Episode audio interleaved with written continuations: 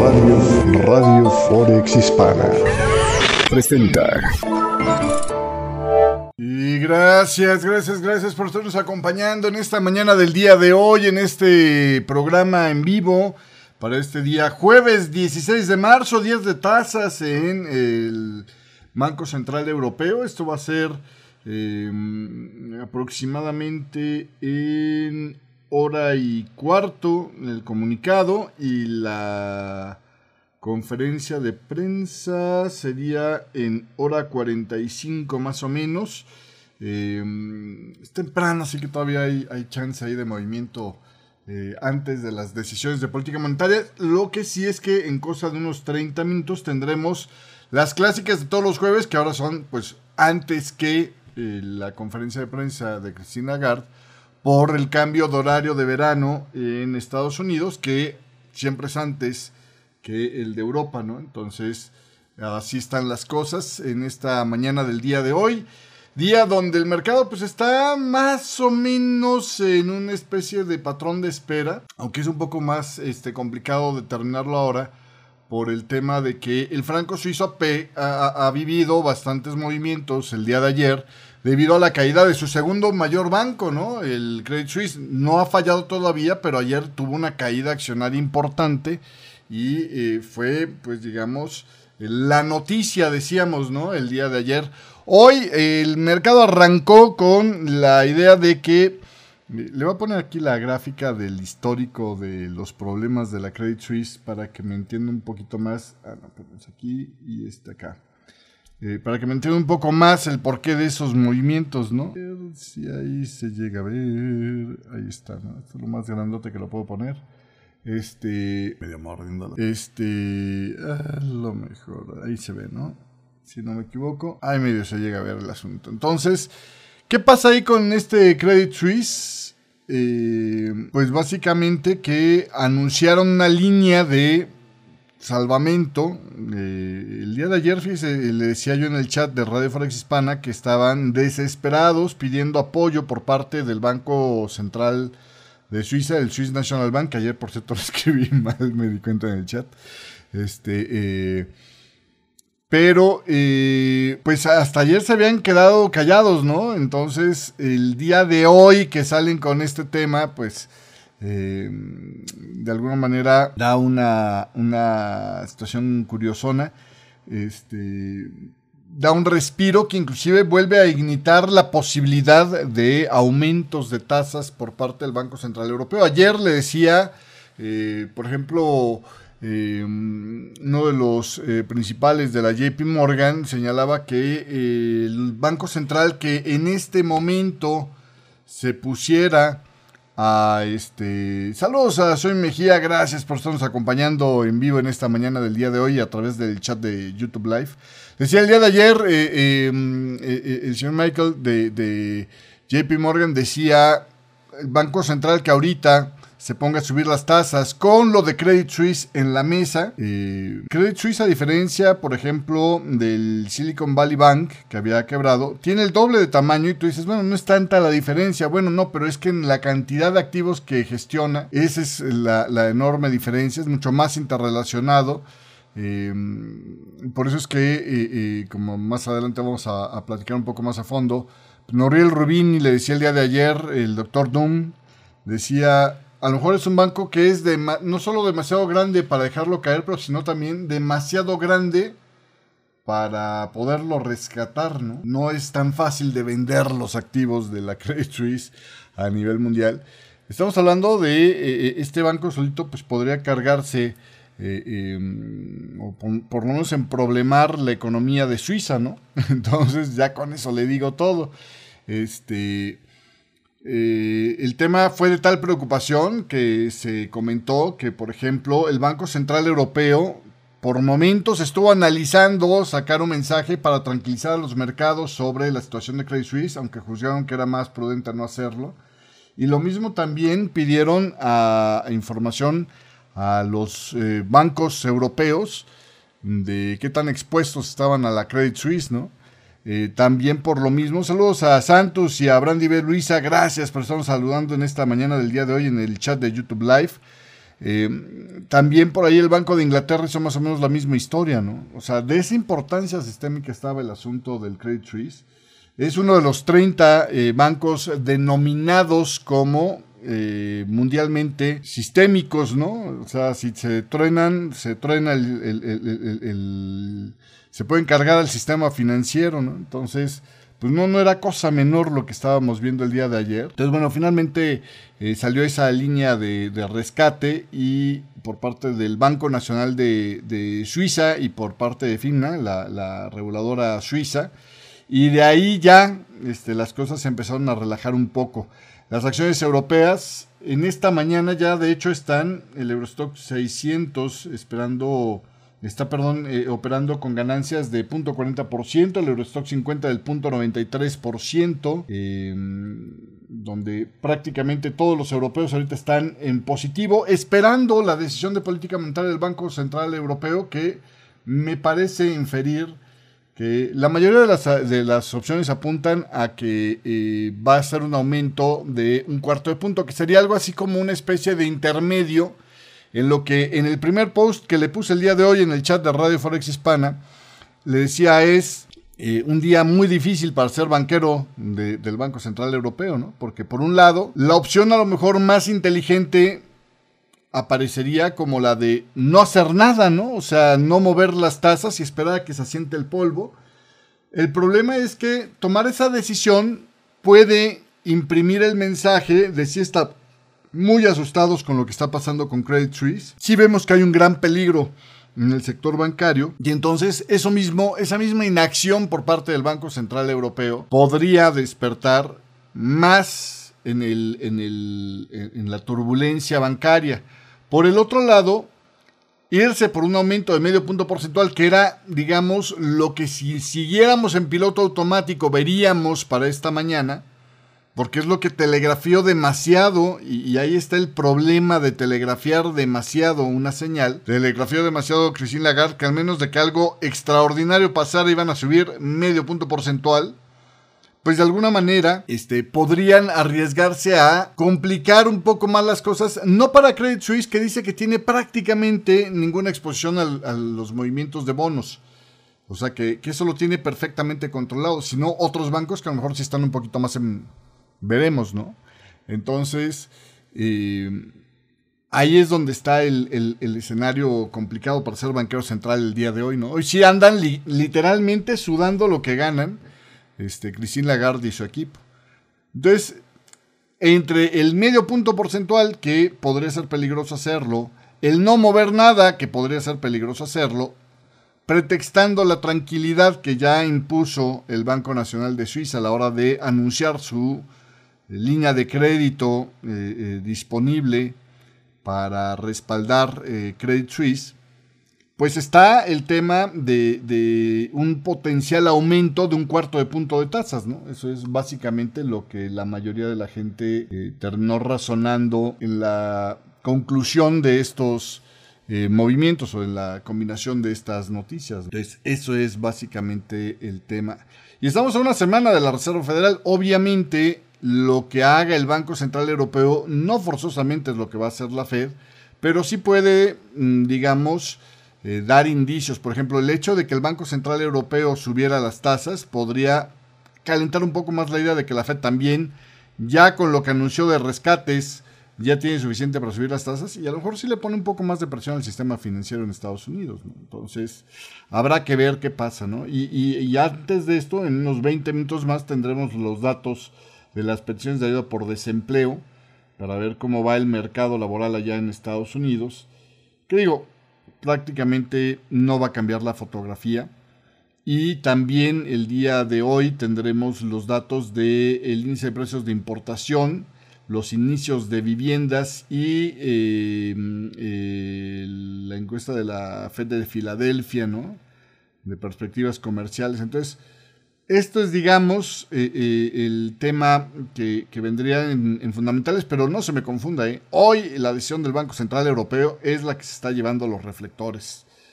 entonces, pues ahí es donde va a estar lo interesante en esta mañana del día de hoy, día donde los commodities también andan rebotando ya un poquito. Este, el dólar anda reduciendo un poco las ganancias que eh, exacerbaron el día de ayer, hoy anda perdiendo 0.14% el dólar, y los futuros del Dow Jones, como puede ver aquí, pues están esperando en una cauta calma, ¿no? Teniendo ligeramente las pérdidas del día de ayer, que a la mera hora no llegaron a ser tan dramáticas como en los extremos del intradiario, ¿eh? Ayer eh, eh, hubo momentos donde teníamos pérdidas de más del 1% para el Dow Jones, para el Standard Poor's 500 y no estoy tan seguro para el Nasdaq porque no recuerdo las cifras del Nasdaq, pero más o menos por ahí estuvo el, extremo el día de ayer. Mientras que por el lado de, Europa, bueno, pues hoy es un, alivio, es un rebote. Inclusive es un rebote bueno, pero parece chiquito en algunos casos, donde las caídas llegaron a estar pues eh, arriba del 3% el día de ayer. Por cierto, antes de que se me vaya el avión y pasemos a otra cosa, por aquí tenía yo para mostrarle el chat, y acá chat, ¿ve por qué? Ahí está. Ayer le había puesto una trivia, participaron 13 personas, muchas gracias a esos 13 que participaron, ah, no cierto 12 porque yo también tuve que participar para ver los resultados. este, votaron 12 personas. Eh, le decía, mm, ¿qué presidente de la Reserva Federal estableció oficialmente el objetivo de inflación del 2%? Y una opción que, si no conoces la historia completa, pero que eh, pues has escuchado que Volcker es el gigante que eh, acabó con la inflación en Estados Unidos, pues era una respuesta que podría, yo pensé que iba a ser más populosa. Este, Paul Volcker se llevó el 15% de los votos. Este, no, no es Volker el que lo hizo. Alan Greenspan, bueno, pues este, Alan Greenspan realmente no le hizo ninguna modificación a la Reserva Federal más que eh, las políticas de dinero barato. Entonces tampoco fue Alan Greenspan, que ha sido el gobernador este, eh, que más años ha durado en el mandato.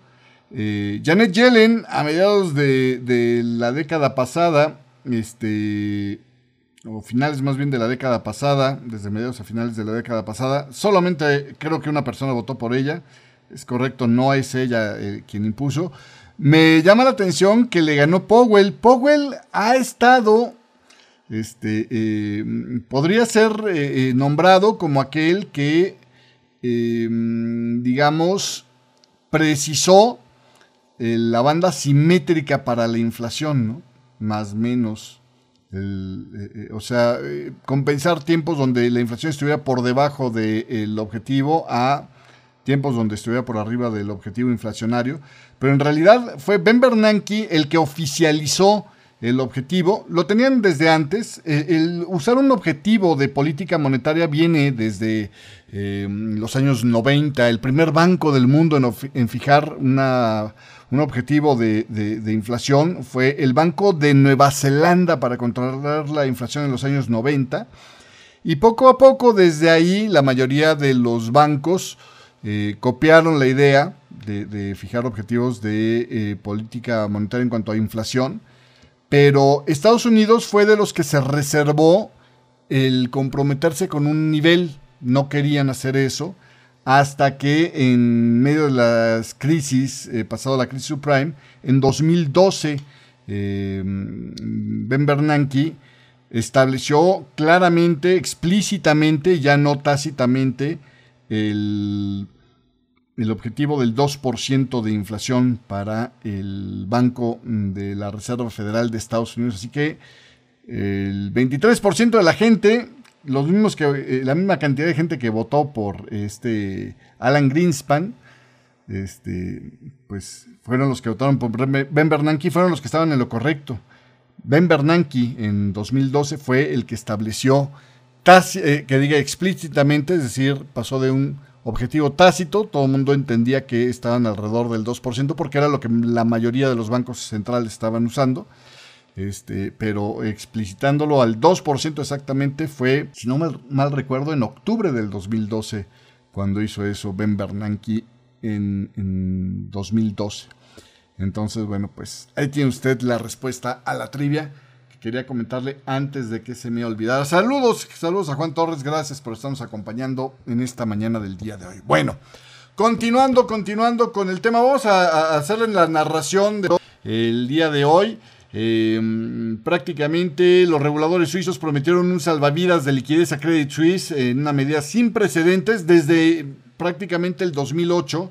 Eh, Credit Suisse es el primer gran banco en recibir un apoyo de este tipo después de que las acciones de este, que es el segundo banco más grande de Suiza, cayeran hasta un 30% este miércoles.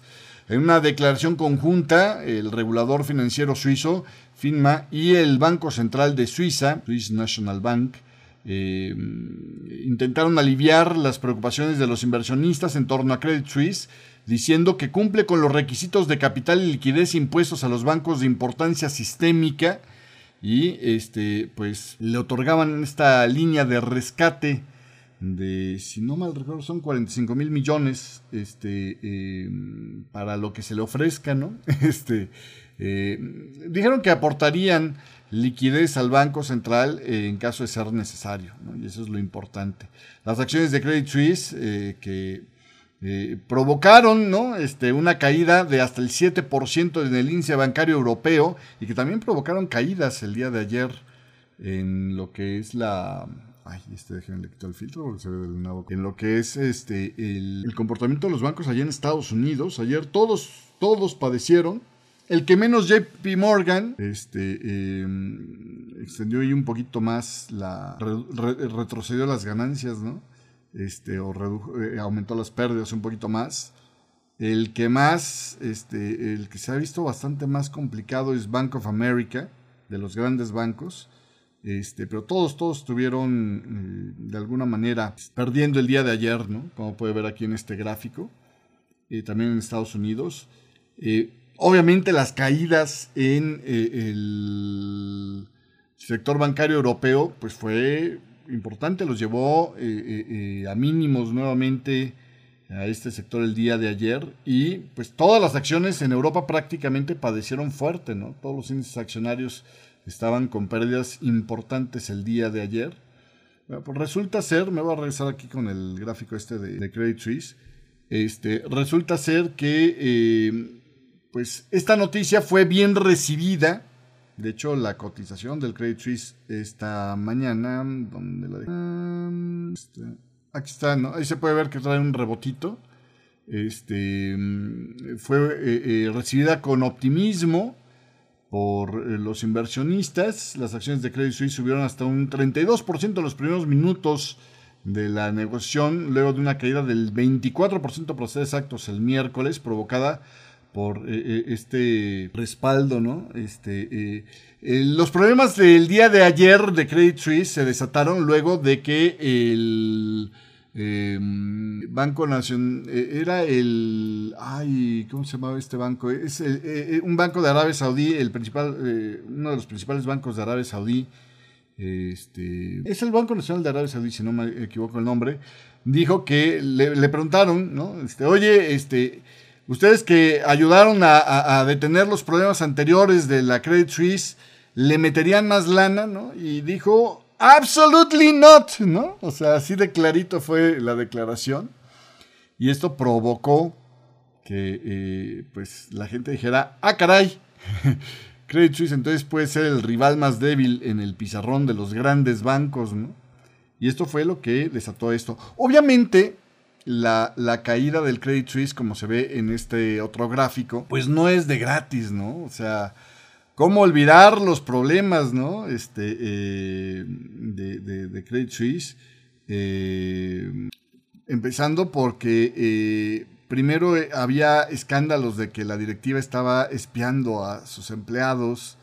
Después estuvo el tema de eh, que seguramente con esta imagen usted se va a acordar, ahí, con esta imagen de Grensil, se la volea al Financial Times esta imagen. Grensil Capital, ¿se acuerda usted este que era como una especie de factoraje? Ese que te compra los, eh, eh, las facturas no pagadas de los de tus eh, eh, clientes para adelantarte el dinero, o sea, te la compra con un descuento y que finalmente pues empezó a hacer este, invenciones de facturas que no existían y pues ahí se bailó a, la Credit Suisse que falló en, vigilar adecuadamente. Después pues el problema de este, el Archegos Capital, ¿no? ¿Se acuerda usted? Cuando este muchacho, que es el que ha perdido más dinero, nadie ha perdido tanto dinero tan rápido, 20 mil millones de dólares en dos días. Este, eh, hay por ahí un par de, videos en YouTube sobre este tema bastante interesantes. Uno de los que más me gusta a mí es de, Bloomberg. Viene en inglés, pero le puede poner creo que subtítulos.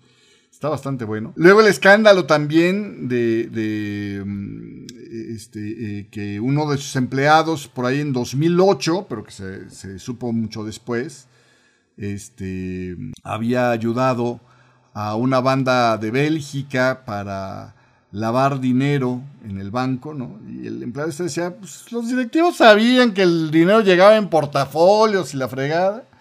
Y bueno, pues finalmente el, el banco pues tuvo que hacerse responsable y recibió ahí una multa, eh, lo que pues volvió a, generar más problemas. Luego eh, presenta su pérdida anual más grande desde 2008. Este, eh, y finalmente, bueno, pues ahí está el tema del colapso del Silicon Valley Bank, que con las preocupaciones bancarias, pues obviamente calentó la preocupación sobre Credit Suisse. Mira, aquí ya le puse el filtrito. Se lo vuelvo a poner porque se ve creo que más claras las, las gráficas y la letra. Entonces, básicamente, pues ahí ha ido acuñando a pulso el tema este. Eh, entonces, con esto, el día de ayer, las apuestas de los operadores sobre un gran aumento de las tasas de interés por parte del Banco Central Europeo se habían evaporado este, por la turbulencia que generaba esto.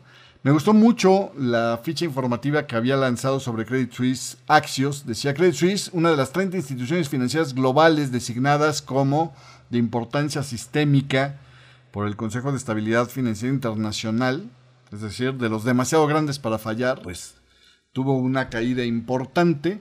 Según sus cifras, Credit Suisse tenía activos totales por 574 mil millones a finales del 2022. Esto es, eh, pues, luego de una evaporación de 37% de los 912 mil millones que tenía a finales del 2020. Su brazo de gestión de activos, sin embargo, supervisa otros 1.700 millones de dólares en activos. Eh, con esto, pues obviamente su tamaño y su importancia sistémica, su interconexión es enormemente mayor a la del Silicon Valley Bank. Y insisto, ¿no? Aquí la cosa es que estamos hablando de corridas bancarias. Que, eh, y que yo creo que ayer por ahí alguien, eh, ya no me, me acuerdo quién, pero ahorita lo veo, me preguntaba, ah, pues era Cristian, ¿no? Si no mal recuerdo, me decía cuál era la diferencia entre la crisis de subprime y cuál era la...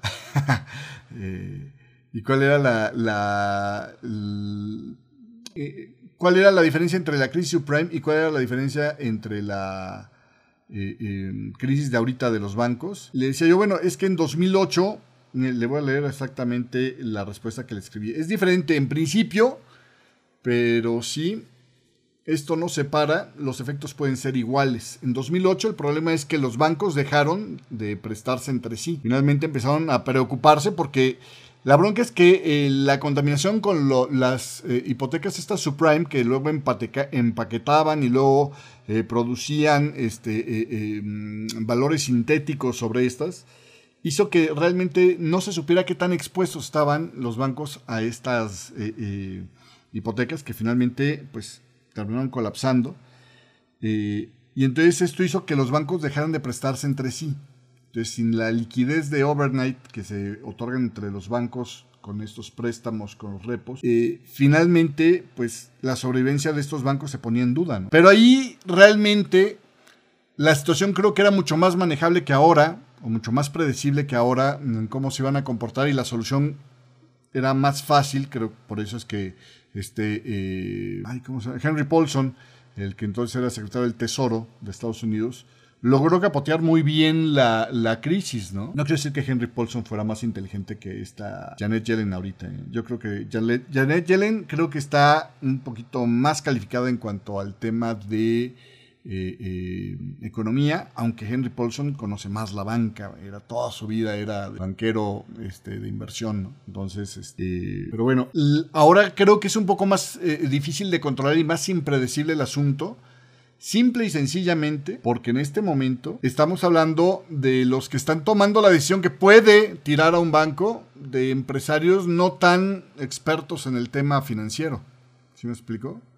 Estamos hablando de, empresarios, pero que no por eso tienen que ser ni eruditos en finanzas, ni, expertos en, economía. Y estos son los que pueden cargarse a los bancos porque finalmente con sus decisiones de mantengo mi dinero en tu banco o me voy corriendo en estampida, pueden desatar corridas bancarias. O sea, el, problema es que las corridas bancarias era la segunda fase que si no controlaban el problema de la crisis de crédito entre bancos, podría provocar la crisis de, 2008, de la gran recesión del 2008. Aquí arrancamos directamente en ese escenario, ¿no?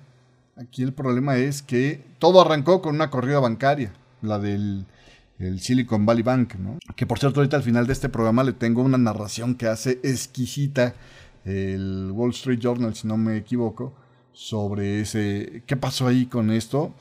¿Y sabe quién se cargó de alguna manera, sin querer queriendo, al Silicon Valley Bank? Goldman Sachs. Le voy a explicar al final del programa por qué, pero bueno.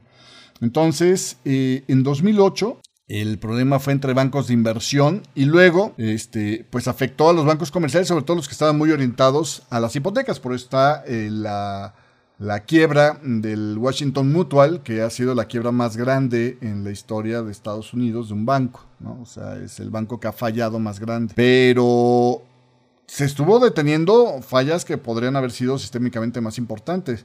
El primer banco importante en tener que desaparecer como banco solo y pasar a manos de alguien más, pues fue el Bernstein, se acordará usted, ¿no? Bernstein en 2008 este, fue obligado a venderse a JP Morgan y luego este Henry Paulson se los dijo así bien clarito a los banqueros, cada quien agarre su chambelán porque esto es baile de parejas, ¿no? O sea, tienen que consolidarse porque solitos no van a sobrevivir. Y el único que se quedó sin pareja por estar ahí cuidando demasiado a ver con quién se quedaba fue este Lehman Brothers, que finalmente fue el que dejaron quebrar. Entonces, este eso fue más o menos en rápido lo que pasó con la crisis de bancos de inversión del 2008. En este caso, pues estamos empezando con bancos que no son bancos de inversión, que son bancos más chicos en Estados Unidos. Hasta ahorita llevamos tres banquitos que han desaparecido, han tornado como chinampina en la semana pasada, que pues dicho así también es rápido, ¿no? O sea, tres bancos en una semana es muchísimo, no es algo que... Una quiebra bancaria es algo que no pasa comúnmente, ¿no? O sea, ahí es como la caída de un avión, o sea, hay muchos aviones volando, pero normalmente no se caen porque hay muchas medidas para evitar que esto pase. Las quiebras bancarias son efectos raros, ¿no? Son fenómenos raros y que se te junten tres en una semana, pues sí llama la atención, o sea, sí hay un, un problema de fondo, ¿no? Por eso es que, por ejemplo, este eh, Rey Dalio decía el día de ayer, el Silicon Valley Bank fue el canario en la mina que se murió. O sea, los mineros normalmente para ver qué tan tóxico está el asunto, tienen este, canarios, o tenían antes canarios, antes de que hubiera sensores de, dióxido de carbono y. Pues un ser vivo que fuera mucho más susceptible a pequeños cambios. Voy a pausar esta historia que se estaba poniendo buena porque ya salieron los datos de fundamentales para platicárselos en esta mañana del día de hoy. Déjenme darle los reportes fundamentales así rapidísimo. Este, eh, solicitudes iniciales de desempleo en Estados Unidos. Otra vez vuelven a caer por debajo del esperado, 192 mil. Es una buena señal para, para, este, ¿cómo se llama? Y podría relajar un poco el precio del dólar, porque es un factor menos para que hubiera este, eh, digamos, eh, presiones en la Fed por mantener ahí el rumbo. Por el otro lado, este.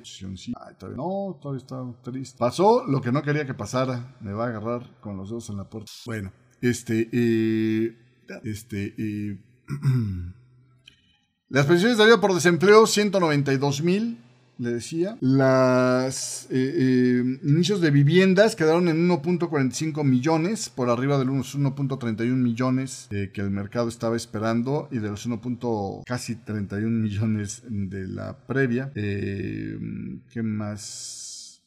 Los permisos de construcciones aumentaron 13.8%, eh, fueron 1.52 millones, por arriba de los 1.34 que el mercado estaba esperando.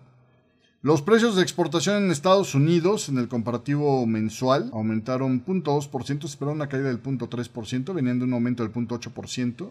esto realmente ahí no creo que haya muchas novedades. Eh, y eh, los inicios de vivienda aumentaron 9.8%, venían de una caída del 4.5%. Entonces, permisos aumentaron 13.8%, los inicios, o sea, lo que de hecho sí pasa, 9.8%. Eh, cifras que no van a cambiar mucho el escenario para la decisión de política monetaria por parte del Banco Central Europeo.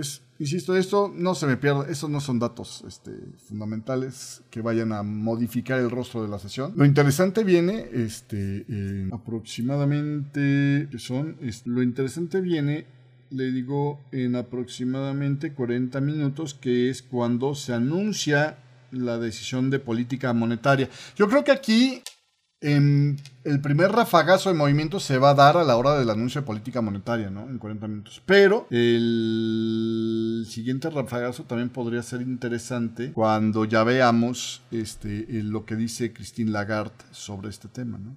Básico. Bueno, así, así las cosas el día de hoy. Este, paradójicamente, en el tema del euro, realmente, digo, está reaccionando igual que el dólar. El dólar está debilitándose un poquito y está regresando hacia la zona de resistencias el, euro. Pero los movimientos son relativamente chicos. No hay gran volatilidad con estos datos. ¿Por qué? Pues porque obviamente están en espera del dato. Es la, la, decisión del Banco Central Europeo. Ahora, lo más probable es que el Banco Central Europeo sí vaya a elevar las tasas. Y la pregunta es, ¿medio punto o este, un cuarto de punto, no? Entonces, las apuestas que se deshicieron el día de ayer para un movimiento de medio punto ya están liquidadas. Me parece que si los sustos, eh, eh, o si Christine Lagarde este, dijera cosas que asustan al mercado, es lo que podría provocar movimientos, ahí sí, en el euro importantes el día de hoy. Por eso es que yo creo que el primer movimiento que se va a generar en 40 minutos cuando tengamos el comunicado, que sepamos exactamente qué fue lo que hicieron, si medio punto o un cuarto de punto o nada, este, o reducir las tasas, ¿no? eso sería de agárrate porque se va a mover con ganas. Este, eh, ese va a ser, creo, el movimiento menor. Las oscilaciones mayores serían durante la conferencia de prensa de Christine Lagarde, porque ahí sí, ahí eh, pues vamos a leer más qué tan preocupados estaban con este tema de la Credit Suisse, porque se lo van a preguntar en todos los tonos posibles y, con todas las comas posibles. Bueno, pues eso es lo que, lo que esperaríamos ver. voy a mostrar aquí cómo van los siete principales pares en esta, en esta mañana básicamente. Eh, saludos a Jerónimo que dice que él no está viendo Forex con café, está tomando mate con, con Forex. está muy bien. ¿eh? Este, muchísimas gracias. Forex con mate es lo que está tomando el día de hoy. Tiene rato que no me echo un matecito. Vamos a buscar por ahí la matera. Este, pero bueno, oiga, este, por cierto, eh, ¿qué más? Ah, bueno, le decía yo, eh, le está hablando de la diferencia entre la crisis de subprime del 2008 y la de ahora, ¿no? Entonces, si dejan correr esta crisis de, de corritas bancarias, el problema es que pase de quebrar un banco chico, que es relativamente fácil de manejar, a la quiebra de un gran banco. Ese fue el problema de Credit Suisse, si me explico. O sea, el problema con Credit Suisse es que donde truene este, pues mucha gente va a decir, ah, caray, se acabó el mito de demasiado grande para dejarlos quebrar y va a, haber realmente mucho más preocupación de los inversionistas por sacar su, dinero de los bancos de inversión o de los eh, eh, empresarios.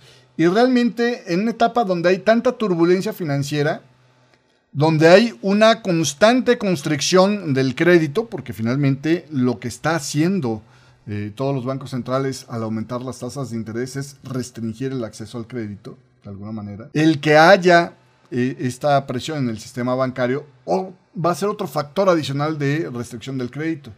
Y adicionalmente a esto, en una etapa donde haya esta restricción del crédito, pues el, efectivo es el rey, ¿no? Pero un problema que ayer empezamos a ver con lo de Credit Suisse es cómo rayos le hago para que el, el, cash sea el rey en un momento donde no puedo tener en ningún lado el cash porque todas las opciones parecen peligrosas, ¿no? O sea, si Credit Suisse falla, cualquiera de los bancos sistémicos podría ser el siguiente, ¿no? Y esa es, la preocupación, ¿no? O sea, todo el mundo sabe que Credit Suisse tiene problemas. De hecho, por ahí había un comentario esta mañana, un tanto cruel, pero creo que muy realista, de... Oh, ah, eh, un tanto realista, pero, pero este, eh, eh, cruel, ¿no? De, un analista de, de, riesgo que decía, yo no veo ningún incentivo para los clientes del Credit Suisse para mantener su dinero en Credit Suisse. No veo ningún incentivo, o sea, no veo cuál es la ventaja de quedarte en Credit Suisse, salvo lo complicado de moverte, ¿no? Pero es mucho más complicado quedarte sin dinero. Entonces, este, eh, ese es el argumento de este cuate. Decía, yo no veo ningún incentivo para que los, los clientes de, de, Credit Suisse dejen su dinero en Credit Suisse. Y por eso es que creo que todavía con esto que hizo el Banco Nacional de Suiza, lo único que hizo fue comprarles tiempo, pero nada más. Eventualmente se va a tener que vender ese banco a alguien más o van a tener que hacer algo para eh, eh, restaurar la confianza. Porque aunque están, dicen ellos, muy bien capitalizados, ¿no? Este, y tienen prácticamente nula exposición a las tasas de interés, no tienen dinero para regresárselo a los clientes que se quieren salir y esos flujos todavía no se han revertido y ese es el problema. Entonces, ahí está la diferencia entre lo que es este, eh, eh, la situación actual y la crisis subprime del 2008. Esta se puede mover mucho más rápido y mucho más impredecible, me parece a mí. Y ese es el gran peligro de esta. Por eso es que tienen que estar giritos los, los reguladores para, para, ponerle el freno. Ayer yo siento que el Banco Nacional de Suiza se vio muy lento en la respuesta. La tenía que haber lanzado el día de ayer para calmar las cosas y se esperó hasta el día de hoy. Señal de que negoció con Credit Suisse y todavía no sabemos qué tanto eh, eh, haya quedado tras bambalinas en esa negociación. Pero bueno.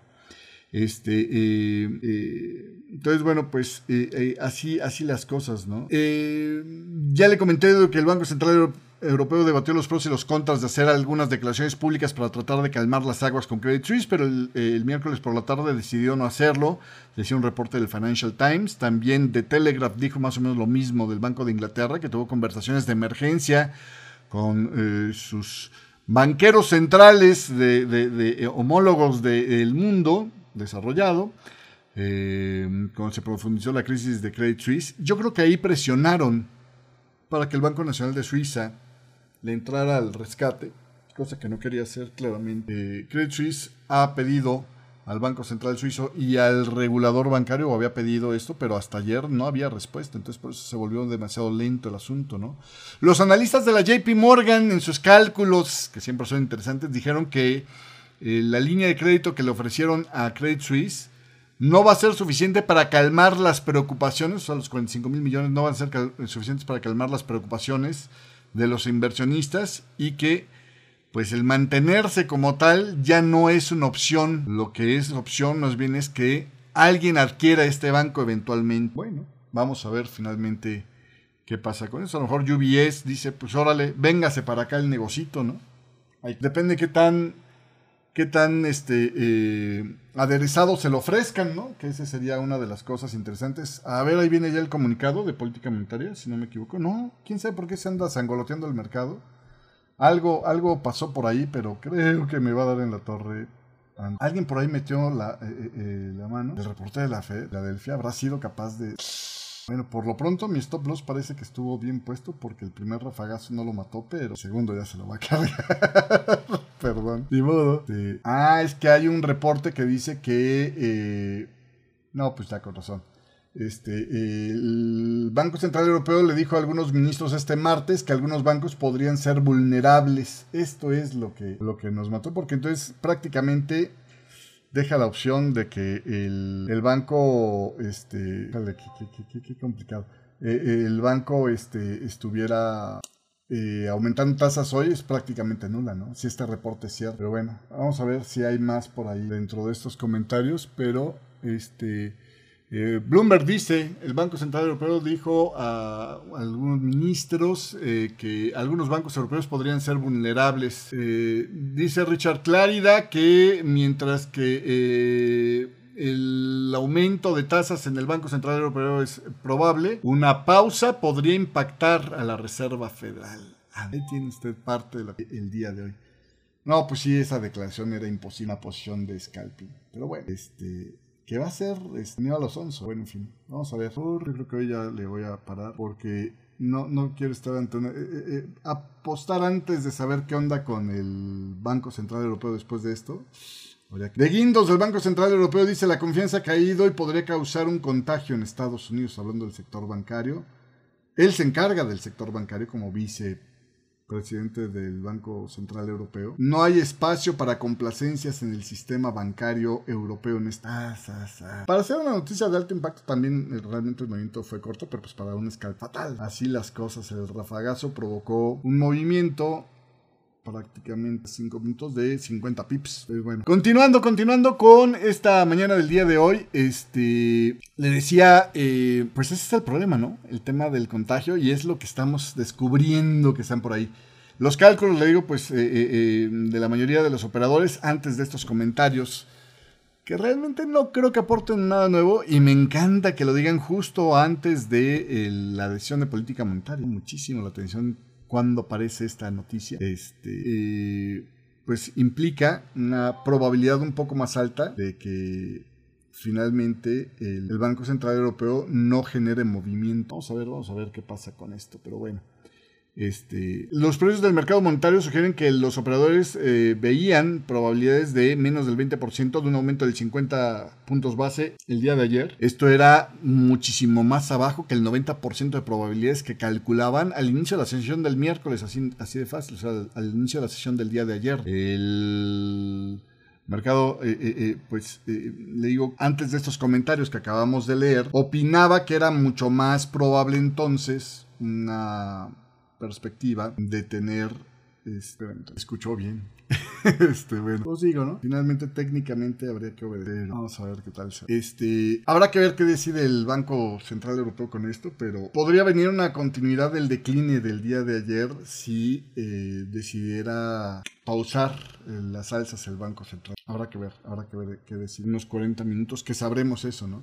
Pero Richard Clario decía, ojo, el que era el número 2 de, la Reserva Federal, decía, podría, podría tener un impacto acciones de la Fed, obviamente. Creo que tiene razón ese comentario. Siempre es muy útil cuando los ex banqueros centrales pasan al lado de los comentaristas porque te hablan más, con más libertad que cuando están. Vamos a ver qué pasa. Pero bueno, este reporte que haya salido justo ahí, bien, bien llamado. Bueno, vámonos con el tema de lo que es este eh, el otro banco que anda en broncas, el First Republic Bank, le pongo en contexto si usted está muy nuevo en, este, en esta conversación. El, saludos a Héctor, eh, gracias por estarnos acompañando. Dice, no sé qué, qué carita es, cara este, púrpura con ojos bien abiertos. Supongo que es así como de miedo, ¿no? Perdón, es que no me pone los, todos los, los iconos este chat, pero bueno. O sea, con el que monitoreó el de YouTube eh, en la transmisión. El First Republican Bank era el banco pues que atendía a los ricachones para sus hipotecas, le, había platicado. Es un banco que estaba muy bien. El domingo había declarado que tenía más de 70 mil millones en liquidez no utilizada para financiar operaciones. Eh, que inclusive se le había acercado este eh, JP Morgan para eh, ofrecerles más lana si necesitaba en toda la cosa. Este, por eso es que hay algunos que sospechan que si se vende el First Republic Bank, que es una de las posibilidades, ahora ya se piensa en esa posibilidad, ya se ve muy difícil porque ya lo degradaron a, chatarra este, Standard Poor's Global Rating y Fitch Ratings este miércoles por la cantidad de retiros que está experimentando, que es el, banco a donde estaban saltando algunos de los que salieron volando o de los que saltaron del Silicon Valley Bank. ¿eh? Ojo con eso. pues ahora están explorando opciones estratégicas que incluyen el venderse a otro banco, que podría ser JP Morgan, dicen algunos. Este, también eh, podría reforzar su postura de liquidez. Eh, en fin, ¿no? Eh, no se ha logrado todavía llegar a ninguna decisión sobre este, este banco. Son conversaciones que pasan o filtran a la prensa en calidad de pues te lo digo yo que, me conoces, pero no, no digas que te lo dije yo. Y habrá que ver, ¿no? Habrá que ver cómo, cómo se mueve esto, pero está interesante ahí la, la opción de este, de este otro banco que, pues ahora de los que quedan vivos es el más frágil, ¿no? Básica. Saludos a Jorge que nos está saludando en esta mañana del día de hoy. Jorge Abad, buenos días. Saludos también a César Aguirre, a Christian Snow, que nos saludaba ahí en el chat de Radio Forex Hispana gracias también por estarnos acompañando. Y saludos a la gente que nos está viendo una versión grabada. ¿eh? Bueno, pues así, así las cosas el día de hoy, básicamente. vamos a echarnos un recorrido rápido porque pues ya llevamos casi una hora de programa. Vamos a echarnos el recorrido rápido por los eh, eh, mercados. Antes de la decisión de política monetaria del Banco Central Europeo, este en el dólar prácticamente no cambió el rango diario dólar con la noticia esta. O sea, lo único que hizo fue regresar aquí al precio, pero no, no se ha salido de este ranguito. El problema que tiene este movimiento es que amenaza con romper, sobre todo si vuelve a presionar por estos máximos, con romper esta caída. Esto va a pasar solamente después del fundamental. Yo creo que ya, digo, sería muy complicado que saliera otra nota que era el mercado que tuvimos hace unos minutos, ¿no? Un periodicazo literalmente fue lo que pasó ahí este, eh, en el tema de un dólar donde pues ha estado retrocediendo los avances del día de ayer, pero que ayer había subido fuertemente, pues también debe estabilizar las caídas para el precio del crudo. Más o menos razonable lo que se está viendo ahí.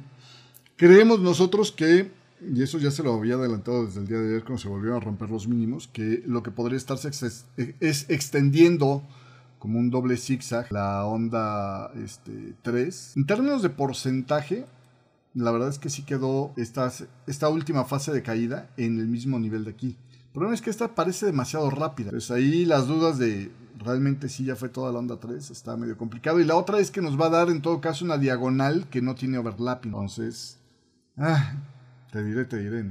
El problema es que otras alternativas, vamos a intentar por ejemplo un control alternativo de un impulso aquí. Que vea cómo se hace en vivo. Ahí le estoy pidiendo que me ponga una réplica de una nueva onda.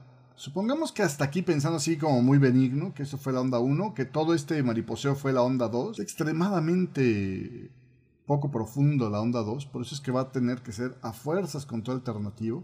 Por cierto, esto pues está abajo de este grado, entonces tiene que ser un grado más abajo y en un color diferente para entender que es una alternativa. Y luego pensemos que esto fuera que uno de tres, entonces voy a arrancar una nueva subonda. Agarro cualquier onda del conteo anterior, le pido que me haga una nueva onda le reduzco el tamaño grado y potencialmente esto que es 1 de 3, 2 de 3, 3 de 3, 4 de 3, 5 de 3, voy a volver a bajar. Aquí sí no me preocupa como ya estaríamos en onda 3 que fueran con esos este, muy muy chicos. Por tamaño descarto que esta sea la onda 3 de la 3, no puede ser 1 de 3, 2 de 3, 3 de 3, porque entonces la 3 es la más chiquita de esta y de este. Eso me hace pensar que esto es 1 de 3, 2 de 3, 3 de 3, 4 de 3. Y otra vez voy a volver a hacer una subonda. Tomo la misma onda, le digo que me dé una nueva onda. Aquí arranco la velita adecuada y de ahí empiezo a poner la primera onda, le bajo otra vez el grado. Es la 1 de 3 de 3. Si fuera un impulso se vería así. Yo la verdad es que lo veo medio complicado, ¿no? Estamos todavía en la 3 de 3 de 3. La 4 hace un retroceso casi exacto del 38,2%. Me gusta. También que se acercó muy bien al canal inicial. Pero el terminal debería estar sin exceder este canal. Puede ser, puede ser. Vamos a ver cómo se van las cosas. Pero vamos, de que le ha puesto una patiza esto, le ha puesto una patiza. En el tema del oro, también aquí eh, quise contemplar la posibilidad de que esto ya fuera hasta aquí nada más la onda 3 y esto fuera A, B, C, D, 4. Fíjese cómo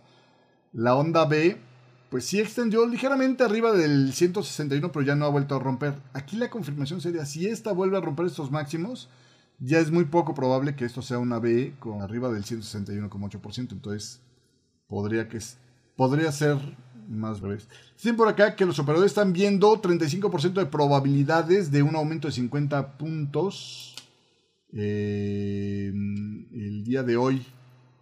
35% de probabilidades se me hace hasta bastante alto para cómo están las cosas. ¿eh? Pero bueno, vamos a ver. Eh, en el tema del cobre, ahí sí va a pasar lo mismo que con el crudo, ¿no? Sigue presionando hacia las bajas porque aquí es más o menos un proxy para saber cómo está la salud de eh, lo que se espera que sea el sector industrial, ¿no? Pues está del Navet y las cosas. Ah, ya con este nuevo contemplado como un triple zigzag UXY. En el tema del Dow Jones, bueno, pues ahí tiene usted.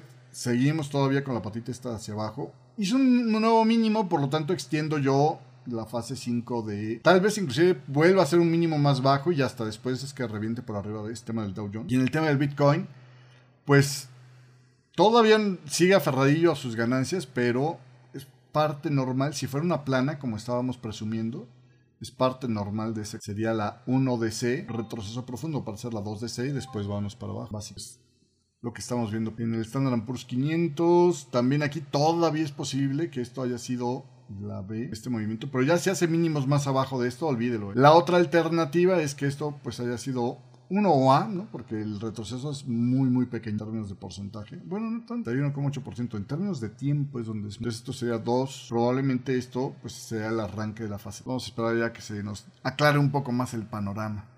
Pero bueno, eso sería el recorrido por los mercados el día de hoy. Realmente no hay muchas noticias por ahí. Nada más la única en el tema petrolero es que el G7 está negada ahora que ha estado abaratándose el crudo rebajar el, tope del precio del crudo ruso. O sea, tampoco quieren ser tan agresivos. Saludos Arturo Dávila, gracias por estarnos acompañando. Este, sobre el tema del acontecer mundial, como dice Arturo Dávila, en el tema geopolítico, este, Estados Unidos amenaza con prohibir a TikTok si Tencent, o sea, la matriz de TikTok, no vende su participación de propiedad de stock americano. Y pues TikTok dice que pues esto no, si los forzan a vender, no van a resolver todos los, los problemas de, seguridad de, que, argumenta Estados Unidos, ¿no? Porque pues finalmente el código ya está hecho y, y en fin, pero bueno. Por el otro lado, en el tema de Ucrania, Francia está acusada de retrasar el plan de 2 mil millones de euros de la Unión Europea para reponer las existencias de artillería de Ucrania, dice el diario de Telegraph. Eh, por ahí también este, Polonia anunció que iba a brindar cuatro jets de combate de la era soviética a Ucrania. Con esto le entro ya directo al, tema. ¿eh? Hasta ahorita nadie le había dado jets a, Ucrania, pues ojalá que sí. Por el otro lado, eh, hubo ayer un incidente que le compartí el video ahí en el chat de YouTube Live. No es cierto, en el chat de, de Radio Forex Hispana que publicaba ese video el, Wall Street Journal, o al menos fue el primero donde lo vi publicado, donde explicaban el tema este del incidente de ayer un, dron que estaba haciendo pues espionaje, vamos a decirlo claro, ¿no? Un sobrevuelo para tomar fotografías de las posiciones de Ucrania sobre el Mar Negro, sobre lo que Estados Unidos considera que son aguas internacionales, pero que Rusia dice que no, que son sus propias aguas. Este, la noticia era que eh, había sido forzado a colisionar contra eh, las aguas del Mar Negro, en aguas internacionales, para, este, eh, pues, digamos, evitar que lo agarraran los rusos, pero era causa de un par de jets de combate rusos que estuvieron volando, jugueteando con el dron, ¿no? O sea, una cosa es que tú interceptas, y explicábamos eso el día de ayer, una cosa es que tú interceptas un, avión y es así como de, eh, ya te vi, ¿no? Y entonces ya cada quien va por su lado. Y otra cosa es lo que pasó con estos. Hoy ya daban más detalles sobre esto. 19 veces estuvieron, creo que por un lapso de dos horas, volándole y volándole encima al dron americano, como tratando de alejarlo y Estados Unidos en su macho de que esto es una situación de aguas internacionales, no me puedes, tengo tanto derecho a volar por aquí como tú lo tienes de estar aquí. Este, pues finalmente acabó con esto, ¿no? uno de los pilotos le echaron gasolina encima, que ayer decía, era así como mear, ¿no? al, dron ese, tratarlo de descomponer como diera lugar. Hasta que finalmente eh, uno de los pilotos se vio poco sagaz en uno de esos intentos y eh, golpea la propela del dron y el dron finalmente cae. Estos drones son algo así como un bocho volador, ¿no? O sea, más o menos para que haga referencia del tamaño, es como un bocho volador. Este, eh, entonces, bueno, básicamente eh, lo que sucede aquí es que la noticia de seguimiento el día de hoy es que curiosamente tenían pues meses que no hablaban el secretario de la Defensa de Estados Unidos con el el señor Shrovlu de, Rusia, su homólogo en Rusia. Y pues ayer eh, sostuvieron una eh, eh, curiosa llamada telefónica donde Estados Unidos dijo, oiga, pues, tranquilo con mis juguetes, ¿no? No te metas con mis cacharritos si no quieres que yo me meta con los tuyos. Más o menos por ahí me imagino la conversación. No dieron los detalles de la conversación. Lo que sí publicó Rusia es que le dejó en claro a Estados Unidos que no iba a permitir que se siguieran entrometiendo en sus aguas eh, eh, nacionales diciendo Crimea es mío y las aguas alrededor de Crimea son mías. Este, em, a lo que pues Estados Unidos no le queda otro y ahora con más razón de reforzar su posición, decir no, estas son aguas internacionales, no te he reconocido tu derecho sobre Crimea y voy a seguir haciendo esto, pero pues, seguramente ya con, con aviones este, poquito más este, vigilados, ¿no? Porque no se pueden arriesgar que, eh, eh, al quemón de que Rusia le haga otro de estos incidentes. Y entonces todo esto eleva la tensión y la posibilidad de un conflicto que escalaría accidentalmente. Entonces, vamos a ver, igual y Rusia también es muy bueno para boconear y a la mera hora no, cuando es alguien grandote, pues no se sostiene. Este, lo hemos visto una y otra vez con las amenazas que ha hecho de si le das armas, te metes en conflicto directo conmigo y no pasa nada, etcétera, etcétera. Entonces vamos a ver, vamos a ver cómo sigue esto, pero bueno. Saludos a Edgar Valenzuela, este, también gracias por estarnos acompañando el día de hoy. Eh, entonces, bueno, esa fue una de las cuestiones. La otra es que se dio en medio de estas tensiones geopolíticas, pues Estados Unidos logró alinear finalmente a Japón y a Corea del Sur, donde eh, pues ya decidieron suspender los problemas que tenían. ¿Se acuerda usted que hace unos años hablábamos de por qué es que no le estaban pudiendo vender pantallas los de Samsung a sus celulares? Porque eh, había ahí un, problema con los suministros, digamos. Bueno, este, ya dejaron de lado esas eh, discrepancias. Este, por el otro lado, el hombre con peinado de cabeza de glande, de hombre glande y poleloso, este, Kim Jong-un, pues sigue, mientras no tiene lana para alimentar a su población, sigue gastando en cuetecitos. Ordenó al ejército realizar simulacros, eh, eh, perdón, no es cierto, simulacros, el disparo de un misil, este, em, eh, ICBM, que si no mal recuerdo son las siglas de misil balístico intercontinental. Y el ejército de Corea del Sur dijo que la serie de lanzamientos de misiles de Corea del Norte está en contra de la resolución de la ONU el presidente de Corea del Sur, el señor Jun, ordenó al ejército realizar simulacros conjuntos con Estados Unidos y mantenerse preparados contra amenazas de Corea del Norte y dijo que Corea del Norte pagará el precio de las provocaciones imprudentes.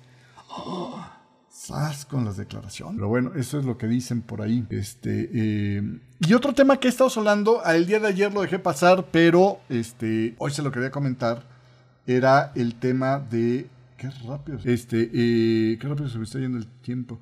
Eh, era el tema de Honduras. Le paso así muy rápido la información. A ver si logro sacar esta información. China anda coqueteando mucho con Honduras y Honduras dice que iba a establecer relaciones formales con China, cosa que no tenía anteriormente, quiero entender. El Ministerio de Relaciones de Taiwán, de Relaciones Exteriores de Taiwán, dijo que eh, pues eh, muchas veces Taiwán ha señalado estar dispuesto a ayudar en el desarrollo de Honduras y le recordó que presta atención de las promesas que hace China porque son promesas que difícilmente se traducen en realidades, es decir, no caigas en la trampa china. También el Departamento de Estados Unidos dijo lo mismo. Ahí es cada uno de los, eh, en el fondo es Estados Unidos y este, eh, China jugando a ganarse aliados, fichas en América Latina. Este, y entonces yo me pregunté, bueno, ¿por qué rayos Honduras tendría que estar en este tipo de escenario, no? Y ya viendo sus métricas, híjoles que sí, ¿no? Mire usted ahí está el Producto Interno Bruto de Honduras.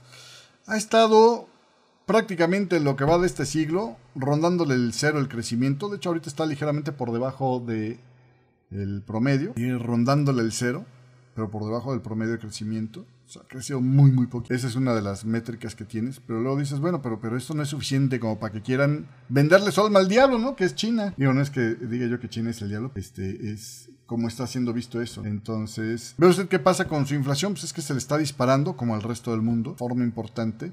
Y para lo que habían estado viendo en este siglo, esto significa que estamos en un momento donde en Honduras no tienen crecimiento, pero ahora sí tienen inflación, cosa que no tenían antes. Y leo las tasas de interés, pues las han tenido que bajar a pesar de la inflación, tenerla hacia el alza. Esto solo me habla de una cosa, temen una fuga de capitales, ¿no? Entonces necesitan ingresar capital de alguna manera y pues China es para lo que les gusta a los, al, gobierno de Honduras. Ahí es donde está el precio de la venta del alma, ¿no? Literalmente. La cuenta corriente hemos visto que normalmente se empobrece este, eh, Honduras más de lo que se enriquece en el comercio internacional. Y en el tema de el lo que gasta el gobierno siempre es mucho más de lo que está recaudado, por eso tiene déficit presupuestal. La carga de la deuda con respecto al Producto Interno Bruto no está en un nivel preocupante, pero tampoco va en descenso. Y aquí la más preocupante, el gasto del gobierno. Ese sí va creciendo. Todo lo que puede crecer, pues se lo está chupando el gobierno. Por eso es que le quieren vender su alma al diablo. Pues ahí está, expresado en, gráficas rápidas, la situación de Honduras. Hablando de gráficas, otra gráfica que me parece bien interesante. Estos de aquí, blips que ve, son decisiones de error de Banco Central Europeo. Decidió subir las tasas para después volverlas a bajar luego, luego. Decidió subirlas, pero luego volverlas a bajar luego, luego. ¿Cometerá el mismo error ahora?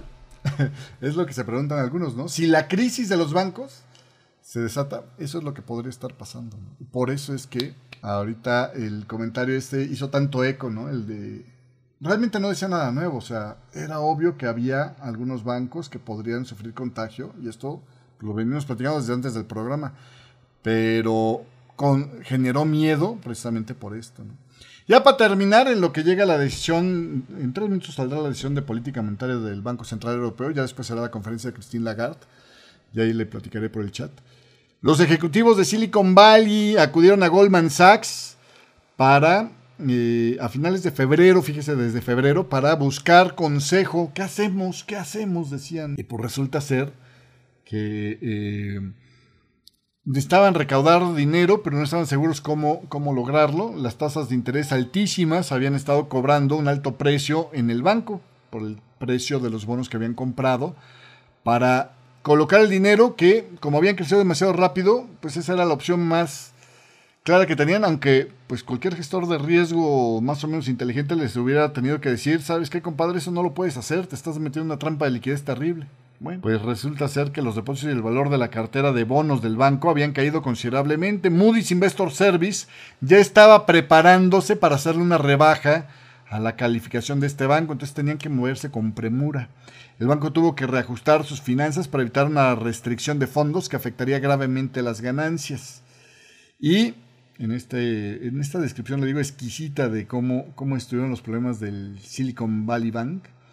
Las conversaciones se mantenían en el transcurso de 10 eh, días y terminaron con el anuncio el 8 de marzo de pues, tener que absorber casi 2 mil millones de dólares de pérdida y al mismo tiempo lanzar una venta planificada de acciones. Esto fue lo que asustó a los operadores y esto es lo que provocó pues finalmente el colapso del banco. Los clientes de empresas emergentes de, y de capital, o sea, las startups y las venture capital, eh, que tenían cuentas por arriba de los 250 mil dólares de la FDIC, entraron en pánico y intentaron sacar 42 mil millones de dólares en un solo día. Esto, pues de alguna manera, fue parte del susto que se llevaron, ¿no?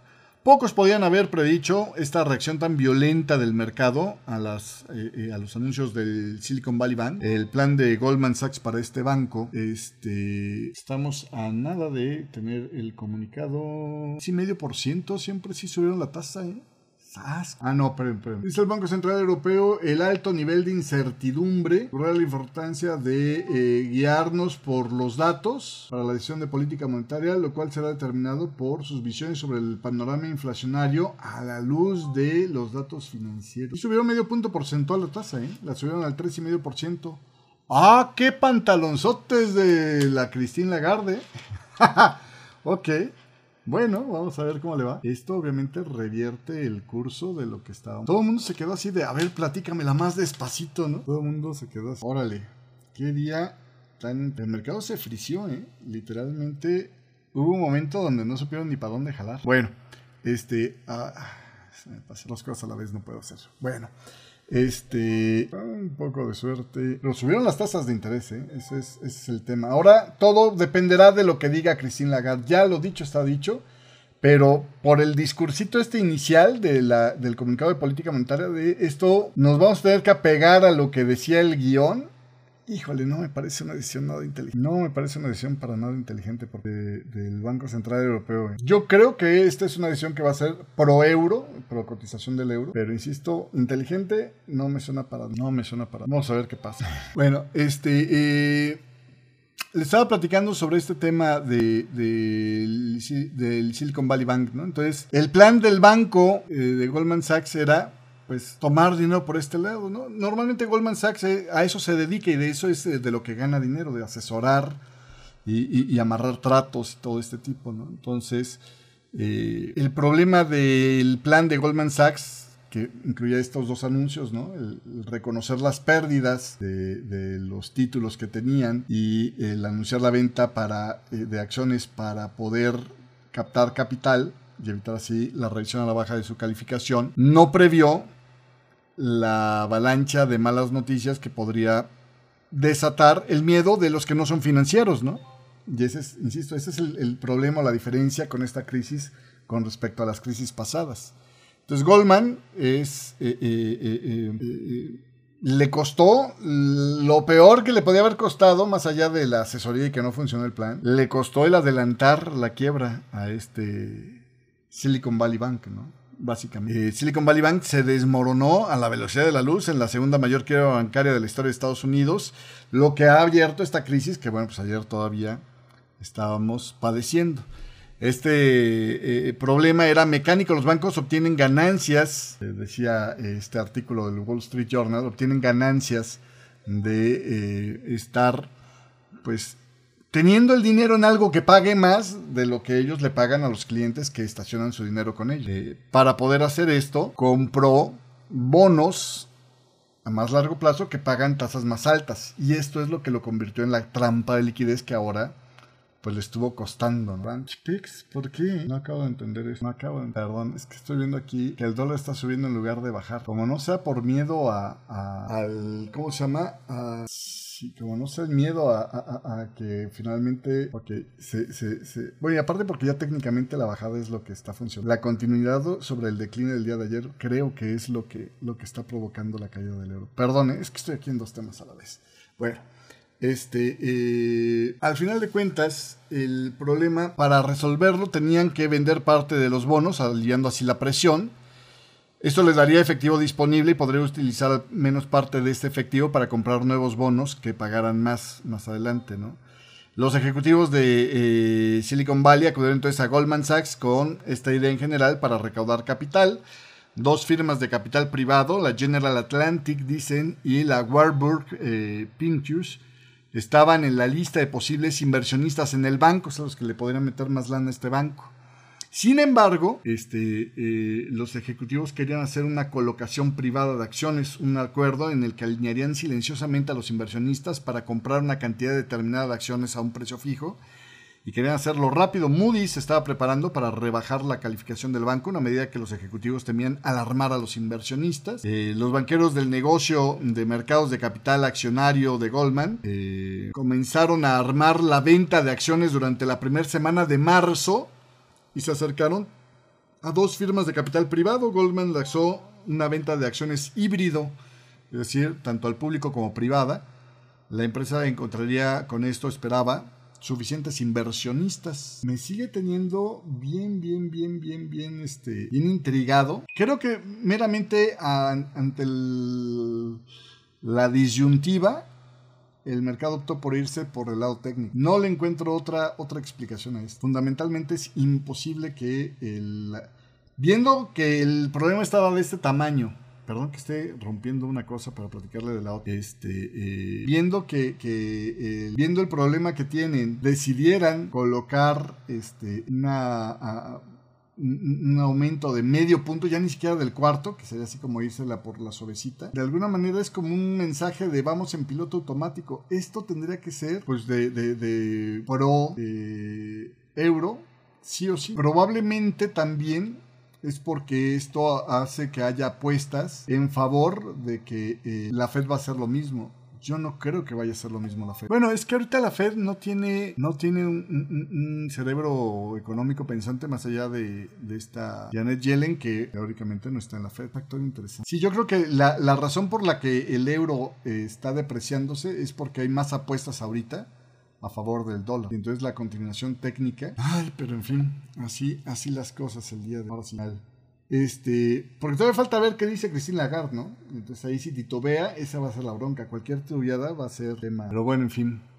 Ya voy a acabar este, este capítulo porque ya le hice muy largo este programa, ya es de hora y media. Eh, entonces lanzaron la venta híbrida y ahí estuvo el error. Una de las compañías de capital privado que estaba interesada no le gustó el tema de que la venta fuera híbrida. O sea, él quería participar en una venta privada, nada más. Y por el otro lado, este General Atlantic, perdón, este eh, la Warburg se retiró, ¿no?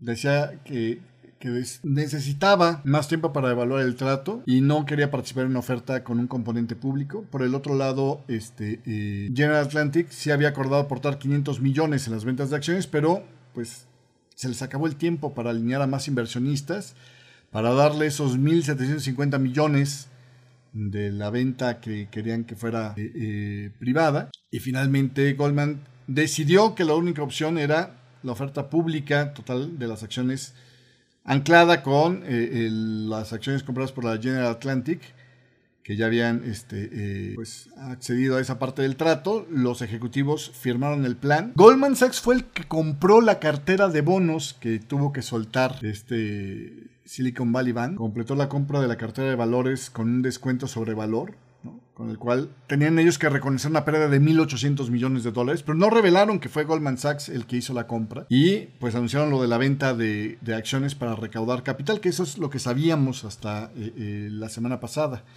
En ese momento el equipo directivo del Silicon Valley Bank ya estaba preparándose para eh, pues la, la ráfaga de malas noticias que iban a publicar. Ellos tenían la idea de que lo mejor es sacar los esqueletos del closet antes de que te los encuentren y antes de que llegara el fin de semana. Y resulta ser que, este, eh, pues al principio parece que las cosas no iban tan mal, ¿no? Eh, los banqueros de Goldman Sachs confiaban en que la venta de acciones se iba, a concretar. Las acciones del Silicon Valley Bank al principio cayeron alrededor del 8%. En las horas posteriores, en el post-market, eh, una caída que no era tan pronunciada como ellos habían calculado. Y de hecho, Goldman recibió órdenes de compra de estas acciones, de esta eh, venta de acciones programada que tenían. Sin embargo, el estado de ánimo cambió menos de una hora después cuando otro banco, el Silvergate Capital, anunció que cerraría. Esto fue lo que los amoló. Cerraba por eh, la corrida de, depositantes que agotó su, liquidez. Una rebaja de Moody's de un escalón menos severa de lo que temían los ejecutivos de el Silicon Valley Bank les eh, vino a les vino ahí, digamos, a aparecer en el panorama por ahí de las 8 de la noche. Las acciones de eh, la mm, Silicon Valley Bank se hundieron cuando el mercado abrió el 9 de marzo. Ahí hay varias versiones de por qué fue, ¿no? Una de las versiones es, decían, porque un bloguero, bueno, no es bloguero, pero un cuate que tiene una especie como de reporte este, eh, diario sobre temas disruptivos en tecnología y este, finanzas, habló de este tema. Y la mayoría de los, de los venture capitals leen a este muchacho. Entonces, esto fue lo que hicieron, que dijeran patitas para afuera, ¿no? Las acciones de otros dicen que pues simplemente fue por la acumulación de noticias como se estaba dando. Las acciones de la Silicon Valley Bank se hundieron cuando el mercado abrió el 9 de marzo, lo que llevó a los clientes entonces a retirar los depósitos y fue el comienzo de una espiral descendiente. Mientras más caía la acción, más gente acudía a retirar su dinero y mientras más se sabía que había retiros, más se caía la acción.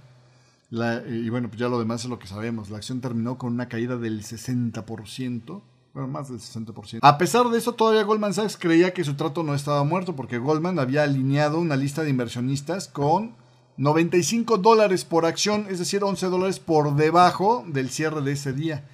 Pero pues simplemente a las 5 de la tarde los banqueros recibieron un informe sobre el éxodo de depositantes de la Silicon Valley Bank y esto fue lo que hizo que simplemente no vieran la puerta abierta de este banco al día siguiente. Ya no podían, eh, eh, los abogados de la Silicon Valley Bank dijeron que no era posible que siguieran con el acuerdo sin anunciar las pérdidas de los depósitos, o sea, sin anunciar la fuga de depósitos que tenía el Silicon Valley Bank. Y la FDIC, pues ya entonces tomó el control de este banco antes de que pudieran abrir el viernes, ¿no? que finalmente fue cuando, cuando chafireteó este banco. Ahí estuvo la, la crónica que le digo, es que está muy bien hecha por el Wall Street Journal de lo que pasó con este. Con esto me despido, muchísimas gracias. Ya va a comenzar en cualquier momento por ahí, en 12 minutos más, la conferencia de prensa de esta Christine Lagarde. Yo creo que sí es de las que vale la pena estar escuchando. Yo me voy a poner a monitorearla.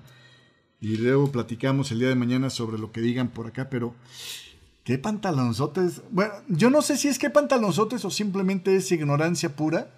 Este es el problema de tener a una política manejando un banco. Es buena para negociar, es buena para politiquear, pero no muy buena para tomar decisiones. Pero hay gente que supone que es muy bueno para esto, ahí en este banco, pues o no los oyeron, o quién sabe qué, pero pues si con todo y todo lo de las tensiones se animaron por el medio punto porcentual de, alzas de las tasas, está interesante entender la lógica atrás de, de esto. En fin, ya platicaremos más de esta historia el día de mañana.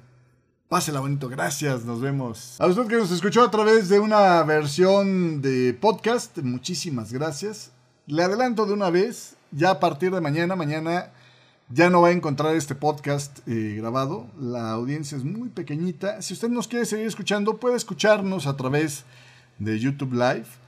Este, inclusive puede ponerlo ahí en on demand en su celular o en vivo y este, apagar la pantalla. Si tiene YouTube Premium, puede hacerlo. O sea, si paga este, la versión eh, eh, de paga de YouTube, puede hacerlo perfectamente esto. Y si no, hay algunas aplicaciones que le ayudan a hacer esto. Búscale por ahí en internet.